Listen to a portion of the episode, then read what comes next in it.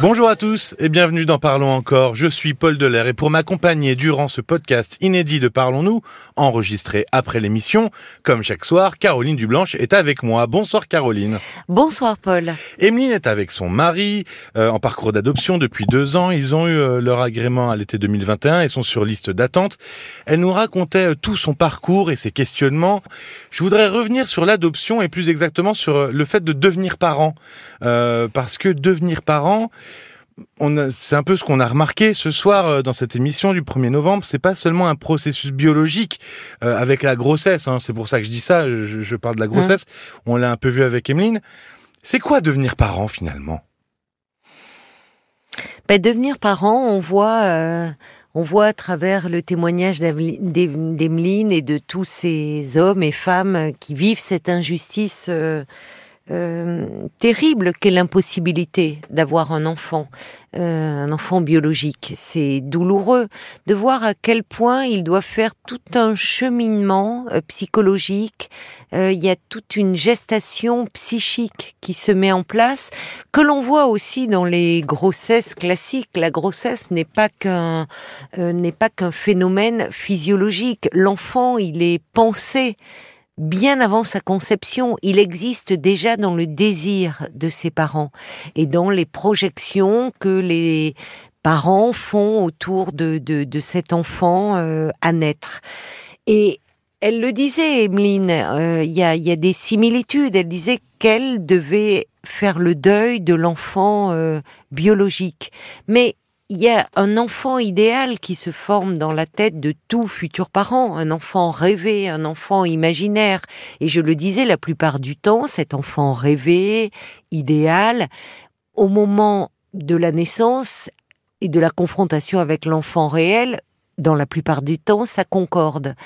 Euh, dans certains cas, ça peut être plus compliqué et hum, si l'enfant ne correspond pas euh, aux attentes, ça montre que mettre au monde un enfant ne fait pas de nous automatiquement des parents. C'est-à-dire qu'être parent, c'est aussi cette capacité à pouvoir se décentrer de soi, euh, à pouvoir euh, faire entourer, protéger, sécuriser un enfant pour le faire advenir à lui-même ce qui, ce qui est un, long cheminement. Donc, euh, il y avait quelque chose de que j'ai relevé quand Emeline parlait de du permis, quand elle avait eu l'agrément. Beaucoup de parents, je l'ai relevé parce que beaucoup de, de parents en attente de cet agrément le vivent comme une autorisation. Oui, euh, le vivre comme un permis. Alors je l'ai lu même un peu en préparant euh, le podcast que effectivement à un moment c'était un peu l'autorisation de ça y est, euh, j'ai le droit d'avoir un enfant. Voilà.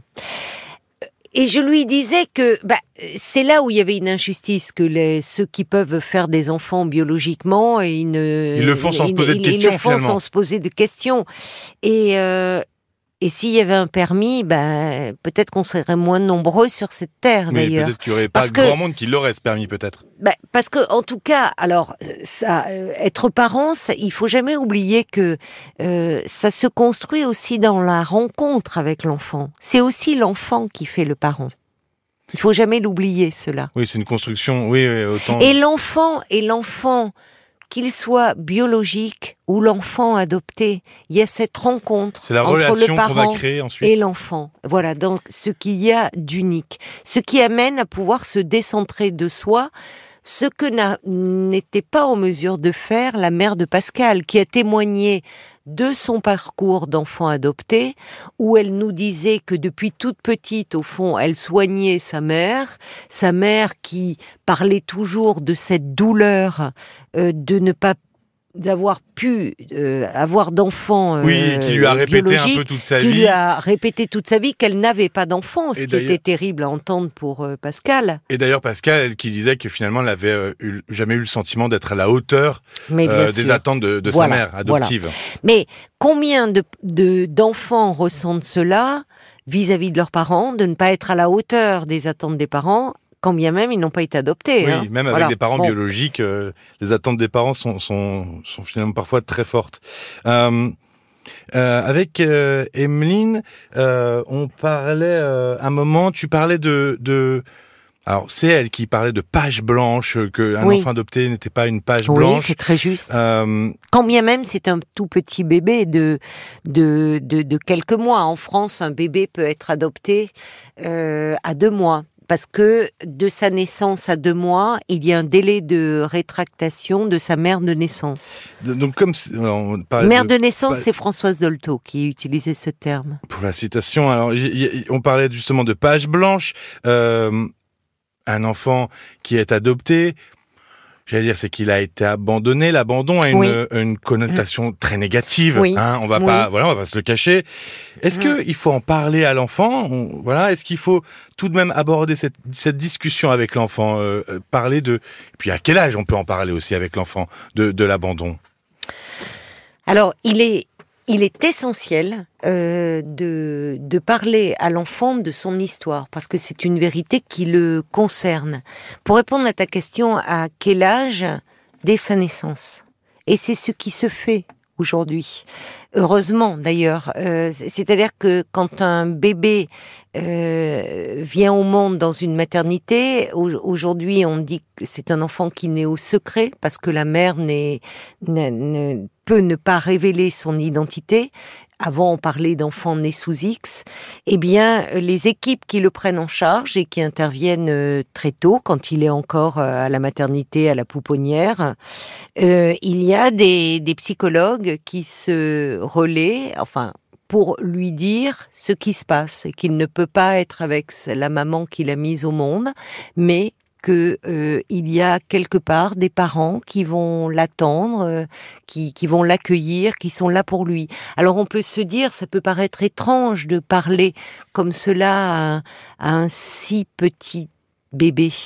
Et l'enfant, c'est pas tant le, les mots qu'il comprend, c'est l'intention qu'il y a derrière, c'est toutes les, les émotions, émotions. qui sont rattachées. On dit souvent que les bébés sont des éponges euh, à émotions. Oui, oui, ils, ils, ils perçoivent euh, cela.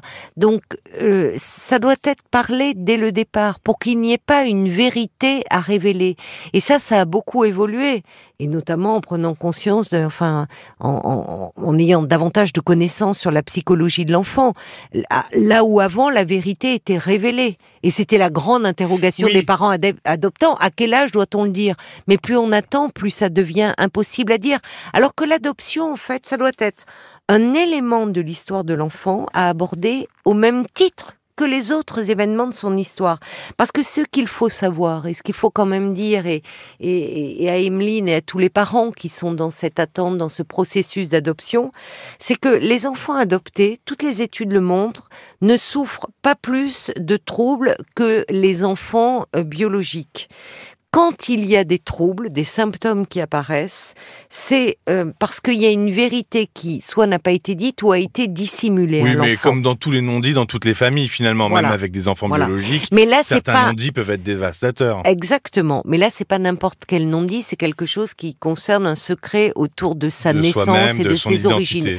Heureusement, aujourd'hui, et dans ce parcours du combattant, il faut bien le dire, Emeline avait la pudeur de ne pas trop en parler, mais c'est un parcours du combattant Oui, d'adopter. Il faut Parce quand même était le jeune, rappeler. qu'elle avait beaucoup d'entrain et, oui, et, euh, et beaucoup avec son mari et, euh, oui, et on a hâte d'avoir des, des- on- de on- bonnes Bien nouvelles. sûr, mais c'est un vrai parcours. Il y avait deux ans qu'elle était dans cette procédure. Un agrément, ça prend du temps.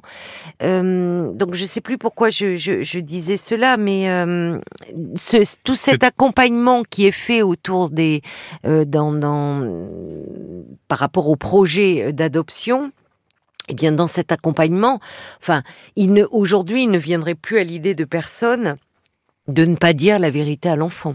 Oui, parce que de toute façon, on prépare aussi les parents à, à aborder euh, ce pan-là euh, euh, de l'adoption et finalement de, la parentalité. Bien sûr, mais avant, il y, a- il y a encore, on l'entend, euh, euh, y, y, il y avait beaucoup d'idées reçues autour de l'adoption, beaucoup de, de préjugés, et qu'on entendait euh, dans la bouche de Pascal. Non pas, c'était pas du fait de Pascal, mais de, sa mère, vécu, de ce qu'elle avait, vécu entendu. en tant qu'enfant. Et en premier lieu, quand sa, quand sa mère lui a dit, on t'a adopté parce que tes parents ne voulaient pas de toi. Bon, alors il faut resituer, c'était il y a 50 ans, il y a plus de 50 ans même euh, de cela.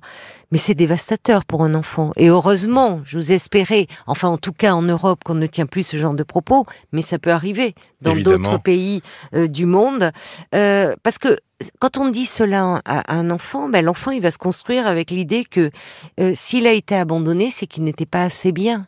Or la réalité, elle n'est jamais de cet ordre-là. C'est que euh, la mère qu'il a mis au monde, puisque on parle des mères, les pères souvent euh, on ne sait pas où ils sont, enfin, mais les parents en tout cas de, de naissance, pour reprendre l'expression de Françoise Zolto, ne pouvaient pas s'occuper de cet enfant, soit pour des raisons économiques, il y a encore malheureusement euh, des pays dans le monde où c'est la pauvreté qui amène les parents à se, à, se séparer de leur enfant. On le voit aujourd'hui en Afghanistan, on voit des reportages euh, euh, terribles où des, des parents vendent leur, leur, leur, leur nouveau-né, et ça existe dans d'autres pays, soit parce que ils sont dans un contexte familial ou personnel qui fait qu'ils ne sont pas en mesure de pouvoir euh, euh, s'occuper de cet enfant correctement. Mais en revanche, ils ont ils, cette démarche de le confier à l'adoption pour lui permettre d'avoir une vie meilleure, ça c'est une démarche responsable. Et ça c'est toujours important de le dire à l'enfant. C'est-à-dire que c'est là où Françoise Dolto faisait très justement remarquer que malgré la douleur, malgré la souffrance de la mère qui doit abandonner ce bébé, ce bébé qui est séparé, mais oui, de ce qui est séparé dès la naissance de, sa mère de naissance. Il y a dans le mot abandon le mot don. Ne pas l'oublier aussi oui, cela. C'est pas un geste anodin, c'est vraiment quelque chose de, très, très fort. Pour pouvoir permettre lui offrir une vie meilleure. Merci Caroline. Merci à toi Paul. Tous ces témoignages autour de l'adoption euh, d'Emeline, Catherine, Pascal, vous pouvez les retrouver sur euh, rtl.fr ou sur l'appli pour smartphone RTL.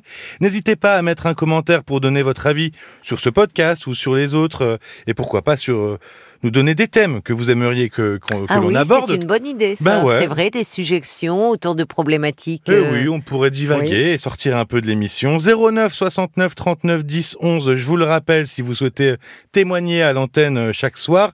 Merci de votre écoute et à très vite. À très vite. Parlons encore. Le podcast.